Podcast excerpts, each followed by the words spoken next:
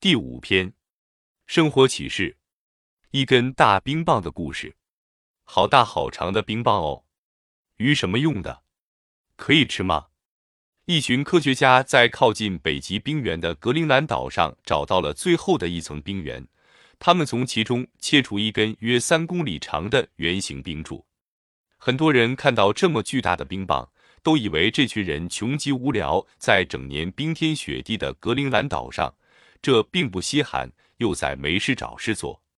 其实不然，这群科学家这么做不是为了在金氏纪录簿 （Genius Book） 上留名，他们的目的是希望从这根大冰柱上的层层积雪来重建地球一段遥远的历史，从一圈圈冰轮望穿历史。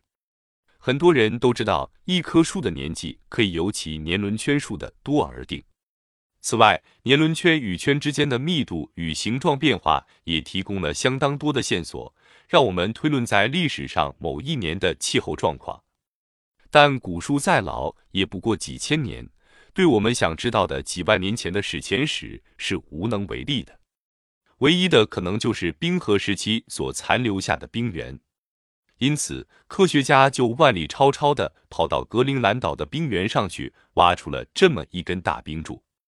就像树的年轮一样，这根冰柱也充满了历史。最重要的是要量一量柱上一层一层积雪的厚度及冻冰的疏密度。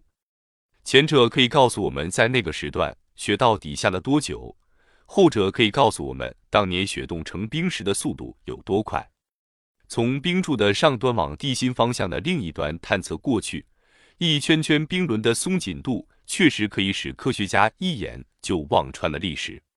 但这种靠肉眼扫描所描绘的抽象历史现象，往往是太主观，而且叙述也很粗糙。所以，科学家必须以精密的现代仪器去帮助他们重建历史的细节。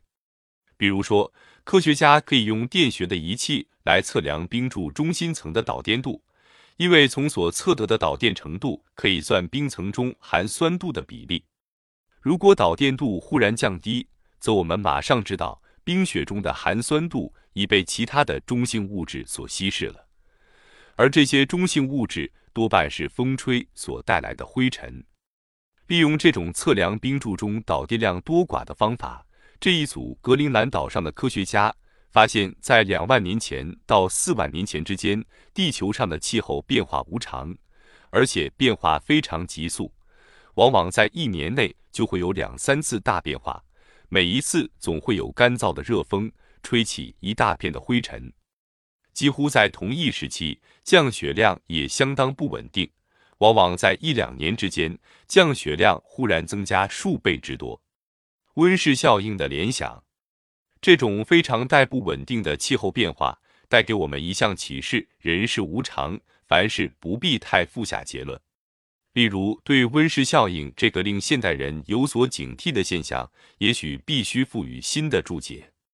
假如地球上的温度变迁是缓慢而渐进的，则人为的温室效应所带来的热度之急速上升，确实是值得我们担心的。